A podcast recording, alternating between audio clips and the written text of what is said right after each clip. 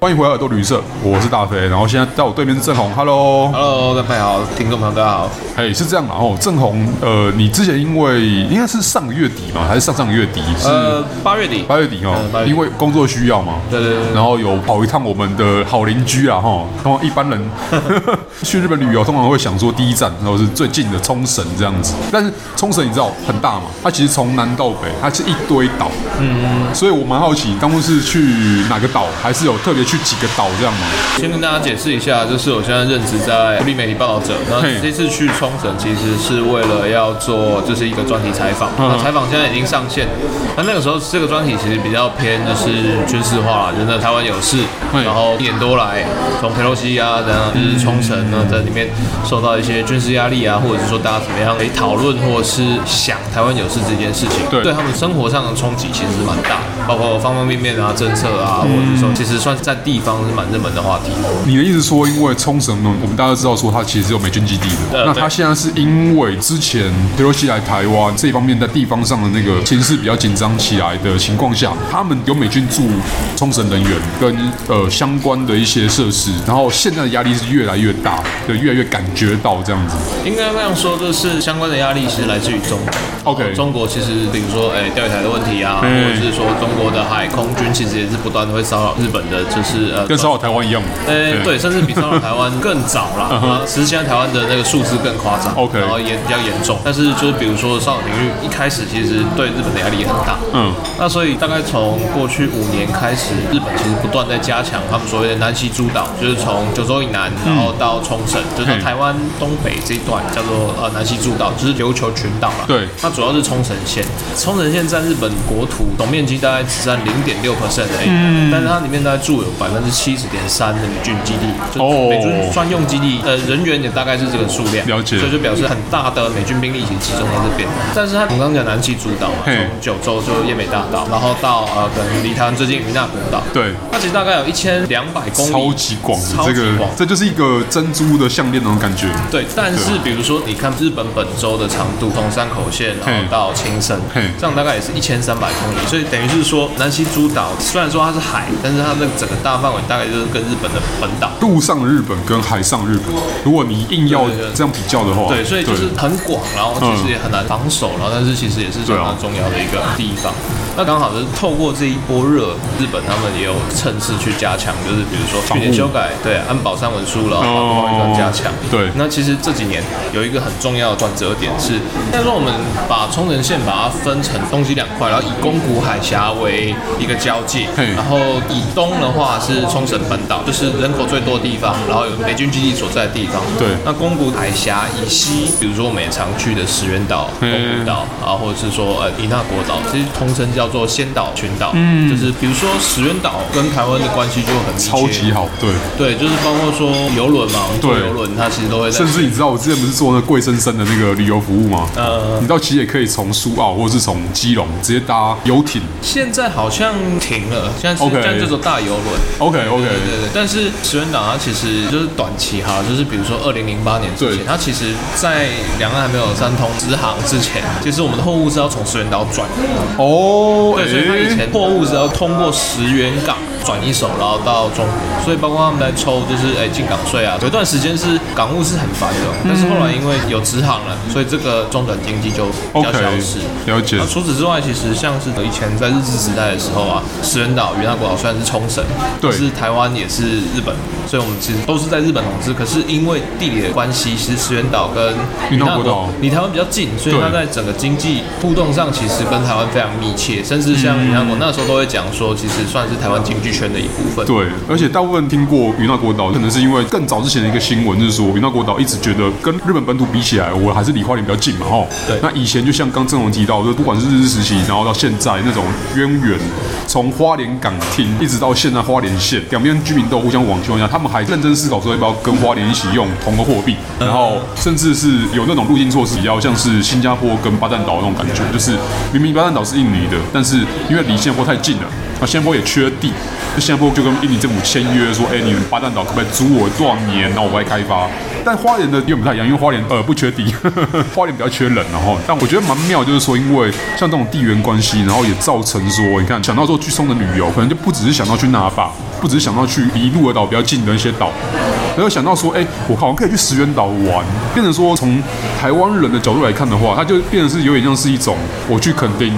我去台东的概念。呃，像石原岛的话，跟台湾的观光其实一直互动还蛮很密切啊对啊而且过去其实比对如说呃，在日治时期或者是二次大战到冲绳返还到日本之前，其实对石原岛都有很多台湾人或台裔后代，到现在 OK 也是还是会有非常多的台湾二代、三代在那边了解所以包括观光啊、互动，其实都是蛮密切的。嘿但是像与那国岛的状况就比较不太一样。对与那国岛它就包括人口或它规模其实都小很多。嗯嗯，虽然离台湾最近，呃，那离双都一百一十公里而已。哦，对对对，所以哦你坐飞机的话，可能二十分钟，然后你可能搭船的话，大概快速艇的话台，北到桃园吧？快两个小时。哦，可能没有那么近，台北到新竹的那种概念。对，那可是问题在于说，与那国岛它其实在二次世界大战之后，就是大概一九五零年代，它其实是台湾跟美制冲绳之间走私贸易的一个中介点。 OK 那个时候其实台湾这边国民党刚来嘛，对不久，然后其实整个货币状况其实很不稳定，啊，当然对然，后再来是物资状况也也很不稳定，缺东西，然后钱不好用。可是冲绳遇到的状况也是类似的状况，就是它其实四分之一的冲绳人是在二次世界大战里面。哦，对，那所以包括人口啊，还有是整个重建，它其实非常混乱。所以那个时候，与那国岛变成一个台湾跟冲绳之间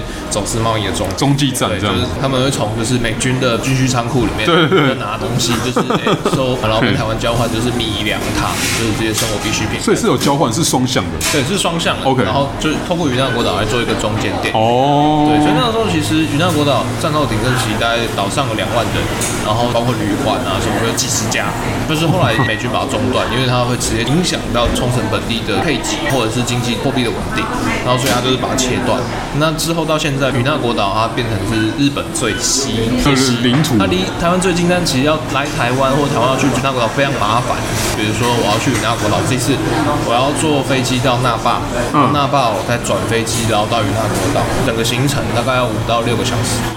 要直飞到东京只要三个小时，那你这样其实虽然它离台湾最近，但是因为要转机转来转去，所以反而变得很麻烦。这可能正红未来如果有机会可以问问看本州的那边的居民哦，就是他们可能对千岛群岛的认识还没有像我们那么多。我觉得这件事情是很微妙，就是比如说你可能在五十年前，就是一九五零年代之前，这件事情是成立的，但是你要去，比如说与那国岛，嗯非常以前的话是非常容易，然后坐还船就到了对，大家是生活圈的一部分，对然后互动很密切。但是现在过去可能五十年、七十年，因为国境的封锁，对所以反而变得那么近，但是其实彼此的距离非常遥远。那当然就是我自己会觉得，其实台湾人其实并不是很了解与那国岛国石原岛，就是我大们家的听连过接是断，我们，听过但是不熟。或者是甚至连听都没听过。对然后 OK 但是像云南国岛，这次采访，其实我自己会觉得意外，就是到那边，那等于是日本的栖息之地，就是一个超级偏远的小岛。嗯，进去之后你会发现，因为离台湾很近，所以它其实哎到处都是台湾的印记。台湾印象是它一个很奇妙的地方。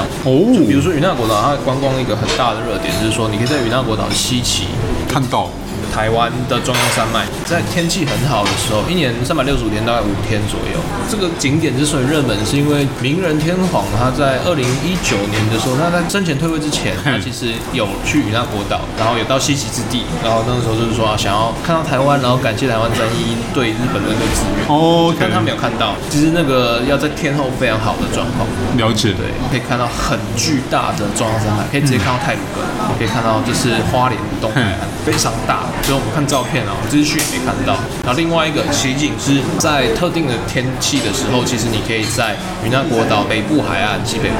你可以看到很远方的海岸线上、地平线上会有灯光，那是从可能基隆或台北市，哦哦就那个灯灯比较多地方有那个对，像烟天像火烟一样那样对子。对对 OK，哦会有这种很特殊的奇景。对，所以反过来，呃，花莲那边的人会看到云南国岛嘛？如果天气好的话，应该也可以吧我？觉得可能看不到，因为第一个是太小了因为他看他看到中央山脉，因为对对中央山对脉对对对是非常巨大，对但云南国岛它其实海平面上面的一个凸出来一个小点对而可能已。反而没有那么容易被发现哦。然后也是因为它跟花莲市是姐妹市嘛，对所以对过对往就是几十年的交流就很多，就很密切所以到处都是会有什么呃花莲交流的照片，然后嘿花莲交流的纪念碑，然后哦花莲市捐赠，所以到处都是花莲花莲花莲花莲花莲花莲。但是你在花莲是看不到云南国岛的，或者呃是说我们在花莲市，我们其实不会注意到这件事情。对，这反而是另外一种单向对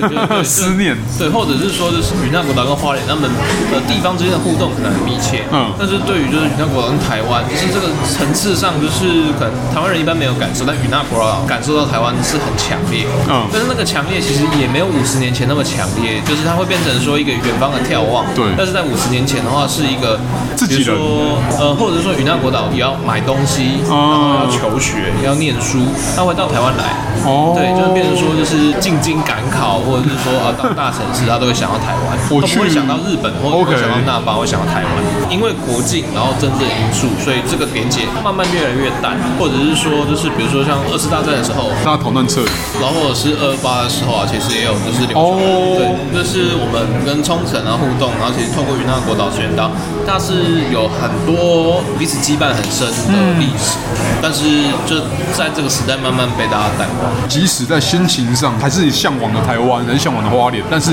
日常生活上，如果你要办事情，你要做什么事情的话，还是变成自己冲绳为中心。对，还是以那霸为中心。对 OK，就是就变成是方向就换了这样子。但是与那国岛到那霸距离比到台湾还要远，就算是与那国岛到石垣岛的距离也比台湾远。哦对地方人就会觉得说，过去十几年，你刚讲的就是与那国岛在，嗯比如说闹独立啊，那个其实都是一个比较像是赌气式的口号，它意思其实因为你们是。都不注意我，那我来来喊喊话这样我子。们这次去其实有问，就是当时相关的市议员啊，对其实都讲，那其实是因为在呃两千年初期，小泉纯一郎当首相的时候，嗯其实在做地方整合，所以嗯那国岛那个时候其实濒临要就是废停，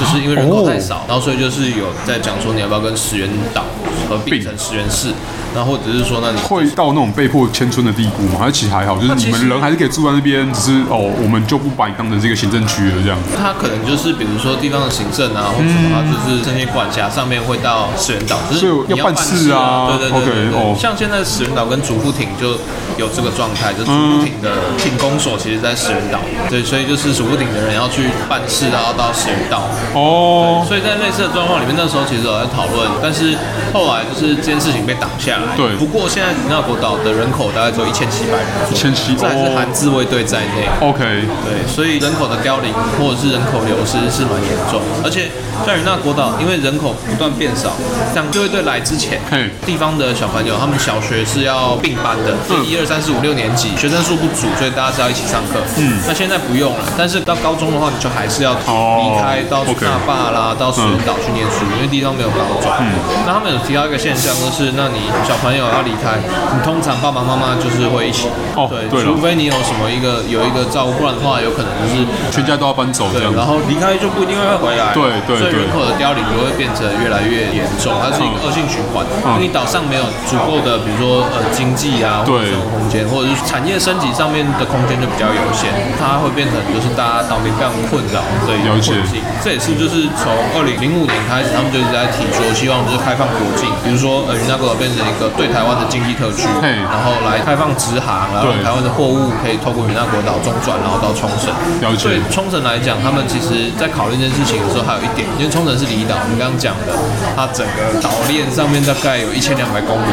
所以有一个问题是，比如说东北季风或台风，嘿你海象不好的时候，货物就进不来。哦像呃今年八月的时候，卡努台风哦嘛，对它在冲绳那边绕来绕去，绕来绕去，绕来绕去嗯，它其实就造成很大的影响，因为物资就整个中断。哦它就是跟台湾的离岛，比如说澎湖啊、金门、马祖一样，就是冬天的时候船进不来，对物资就会变高，嗯然后这也会影响到物价。所以有一个很奇怪的点，就比如说在冲绳特定的一些民生物价，它其实比日本本土贵。然后云那国岛看起来很小，偏乡，你照理来讲，大家的经济或者是生活水准、消费能力特比较特可别能一比点较低，但理论上应该就是物价会配合地方，但是它没有物价是 高的，因为你要进口成对本对对变高。，了解。对，所以反而变成说，我在地方收入比较低，但是我是地方的生活嗯所需的基本物资又变高，而且还不稳定，嗯所以他们那时候希望开放跟台湾，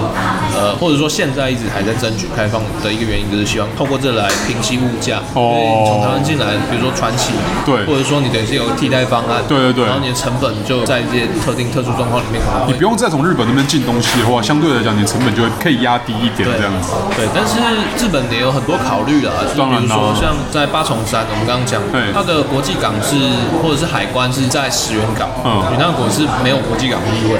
所以变成说就是它会牵扯到海关，然后检疫，然后等等等，然后关税，所以这些进出口的问题就会变得很麻烦。所以日本中央政府一直觉得这件事情就是烫手山芋啦，对就是你要用 A 来方案，那或是 B 方案来处理，都好像不太好，不对太完美，就是这样，而且这次采访的目的其实是比较偏军事军向事相关的。对，所以就是我们去，其实我们花了非常多时间在找呃当地自卫队渠道基地 OK 然后我们就是在不断突破自卫队 基地，然后去找爱国者备弹部署点，然后去拍爱国者备弹。 OK 对，所以就是不断地去在做军事渗透的一些有被抓到吗？没有没有就是 OK，OK 非常的松散。 OK 对对，他甚至说地方岛民都会直接带我们进去管制区去拍国子雷弹雷达车，然后自卫队看到我们也没有反应。自卫队跟当地居民的连接性是高的吗？还是其实就是就是当做是邻居而已？呃，在与那国岛有一个特殊，自卫队它的宿舍它分散在几个聚落里面，他哦把故意把自卫队员分散在各个聚落里面。哦这样自卫队变成邻邻居，嘿然后平常就是哎帮忙打扫，然后帮忙园游会，然后举办活动，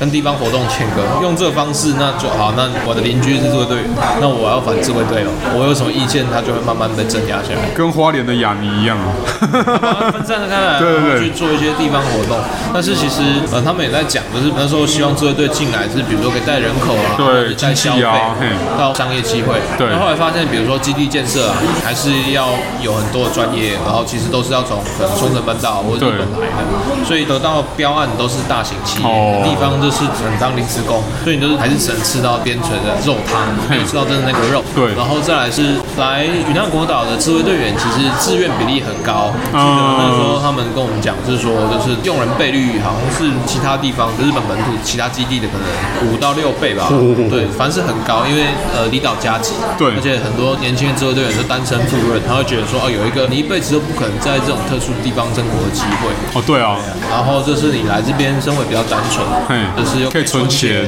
嘿然后又是呃潜水啦，或者是说 就是污染啊，就是对，就是你平常应该是比较比起在本土都要很无聊，比如说冰松基地，对然后就很无聊。而且长官来的机会比较少嘛，这是无论是在哪军队最近比较多人在演习，对对对对，那当听起来好像他们跟自卫队的关系其实不算差，而且是融合在生活里面，所以这样子那会对他们本土文化造成影响吗，而且他们没有太深入的本土文化这件事情。我觉得本土文化实在是凋零中了，因为第一个是人口不断的快速消失，对然后再来是其实自卫队虽然说有融合社区，但是你要做文化传承这件事情是有困难，没错因为他任期到他就调走，对啊或者是说是他单身赴任，但所以他可能结婚之后这约签完之后他就退役了，对对对留在当地。 ，OK，所以就是对地方居民来讲，就是这些人其实虽然说过客他会在生活上看到，可是他其实来来去去的。哦整个状况里面，特别是在现在军事情势比较紧张，地方就开始有在怀疑说，那对对来了这件事情，那到底对我们来讲，好像比如说财政上的帮助啊，也没有那么明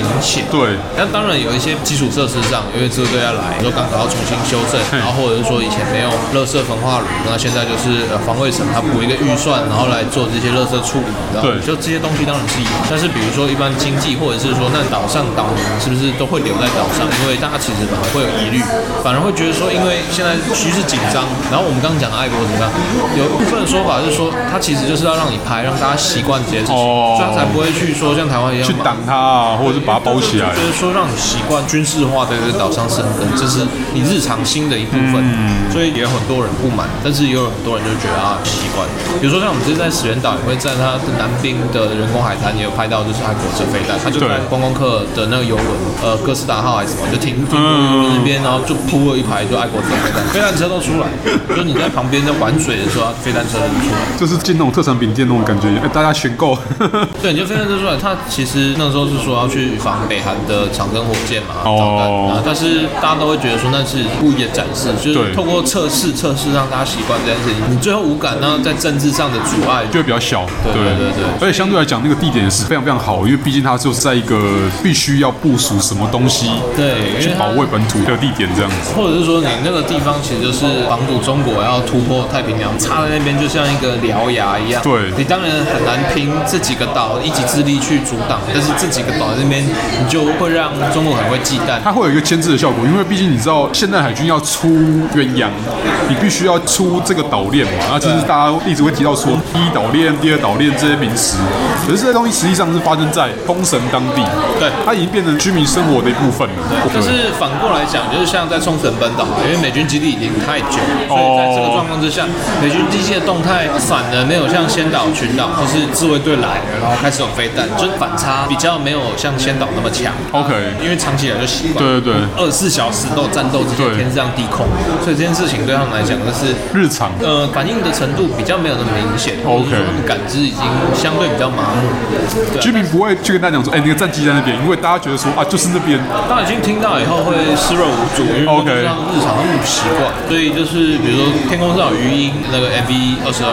然后或者是 F 十五，然后 F 三十五，就是那种低空飞过，大家都觉得很正常。 OK，对，但他们也是有说，就是从去年开始，美军在冲绳的数量是有在减少的，哦，但是训练的比例是增强。就是可能有新的科技、新的载具、新的嗯设施，然后让它需要的人可能稍微减少一点，而且美军也在省钱嘛，吼。主要是因为中国的导弹其实涵盖了整个第一岛链，对所以冲绳是在第一波打击范围里面，所以他们现在在做的方式是你分散固定的驻军，你固定驻军减少，但是你弹性驻军增加，哦你驻军你在冲绳驻军变少，但你基地保留，所以就等于是说我到时候像是狡兔三窟，真的跟中文一样，我的兵力就分散，然后又可以迅速集中，然后又可以迅速跳来跳去，非但你打我，你就没有办法有效的锁定。了解，对，但是在这个状况下，就是变成说它的演训的强度、密度反而增加，所以大家都说过去一年来就是冲绳的那种空军噪音哦哎，噪音啊，或者是夜变间多气很象多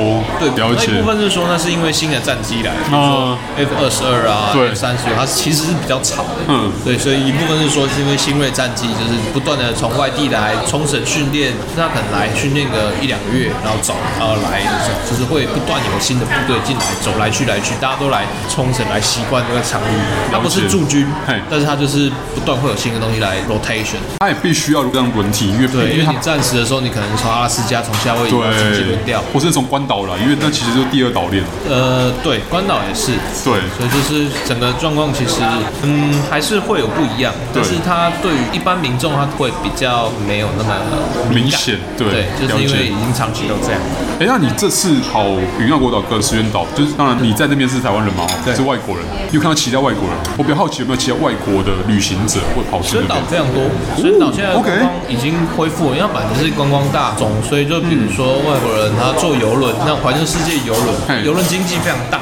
所以每个礼拜都有靠港，它一靠港就是几千人几千人。那这些人是什么人？就是从哪里来的？就是各国来的，各国都有，啊各国都有，台湾也有 OK 然后 OK，韩国也有，嗯那当然香港，我甚至中国的，中国的相对比较少，然后有欧洲的、美国的那种环球世界都会有，所以外地游客是蛮多的。 OK，那那云南那国岛的话，呃，它的观光的基础建设其实没有那么大。因为哦，你要去就比较麻烦，了而解且再来是云南国岛的观光，其实某个程度上对外国人，比如说好，今天是美国人，对，我来这边那我到这享受一下，到处都是沙阳滩，哎光沙滩啊，嘿或者是潜水嘿。那在这个状况之下，云南国岛跟其他岛它没有那种呃景色是重叠的啦。 OK，对，就是比如说啊，你沙滩，嘿那我可能在宫古岛、石垣岛，它就有建设更完整，然后对更漂亮，然后更大的沙滩。那然后潜水，那可能冲绳这边也都可以满足。嗯那当然，与那国岛还有什么那个海底遗迹、海底城遗迹哦，，对对对，对，那个潜水是有名，但是因为它的居民也少，嗯基础建设，比如说它旅馆量能其实也没那么大，大家需要、哦基本上是要住民宿，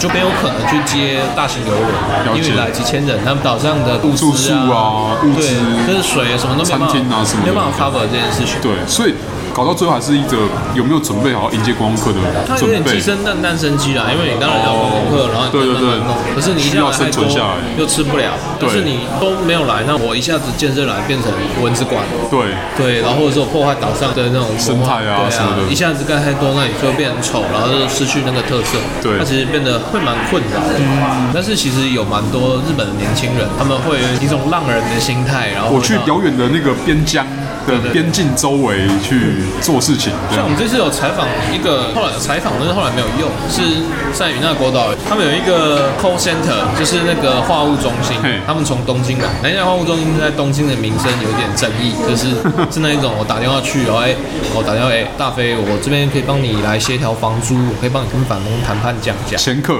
对，但我不知道他用什么手段去，可能用恐吓用威胁上嗯，但是他就是这样来做。然后所以他在纳国岛来开一个分社，然后你在那边的薪水跟东京是一样，包吃包住，然后你就是日本各地年轻人都可以来，然后签约，就签一年我啊，签听起来越来越像，你知道，这也是最近几集有提到说，英国有一些特殊的王家领地啊，吼，根西岛、泽西岛，就是 China Islands，、还有曼岛 e l m a n 所以嗯对一样就是在 e l m a n 上面，你也会看到这种就是 call center 啊、博弈产业啊、casino 啊。对，可是像对阿拉曼，因为它是属于是皇家领地，对对对，它有一个特殊的身份证对，，可是与那国岛是 本土。哦对，所以那时候大家都很怀疑说你在那边干嘛，然后或者是说在怀疑你在做不法的事情，比如说诈骗的机房，嗯对然后对对收台湾的电波啊或者怎样，都哦那时候我们有怀疑，但是他的说法是说，就是因为你现在在 call center 要招商，其实大部分都派遣，然后这样，所以在东京比较人事成贵本比较高嘿，然后所以那你干脆到这边来，第一个方式是有一个口号，因为你其他在比如说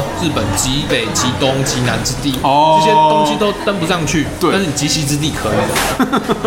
比如说什么硫磺岛，你根本没办法上去。对对对对所以你在这边啊就 OK，就是所以有一个口号来吸引，就大家来打工度假。就是你花货中心的业务也可以做，你夏天旅游旺季的时候，你就去可以做民宿啦、吉普车出租啦，或者是说你可以去当潜水教练啦、嗯洞窟探险的那种导游啦，就是都可以自由的来选择你想要的工作。来这边有一个话题，他们就想要说呢，用花屋中心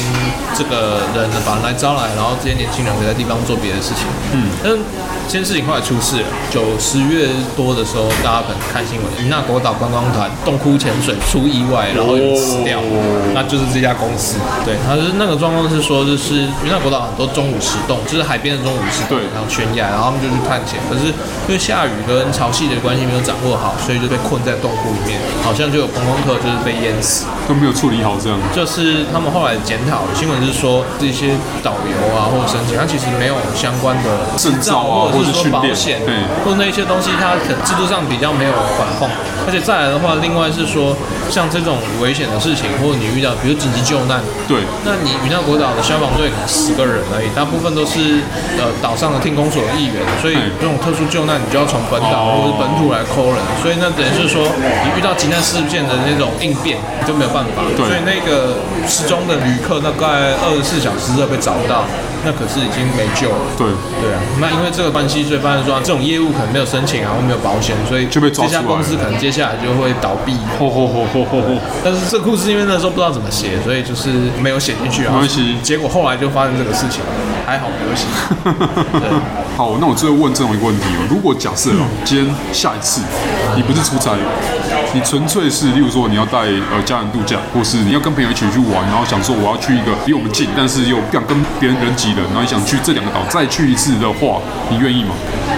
因为现在我就我跟我太太嘛嘿，然后我其实会想要带我太太去冲绳，然后走其实我出差的路线。但冲绳，哎、冲绳跟对这些与那国岛跟石垣岛对这几个岛都有想要再走一 OK 次。我自己会想说，这次出差其实很密集，而且是为了工作。对所以有一些比如说人文的啊啦，或者是说地方的故事，我觉得还在花时间再感受一下。当然比如说像基地的问题，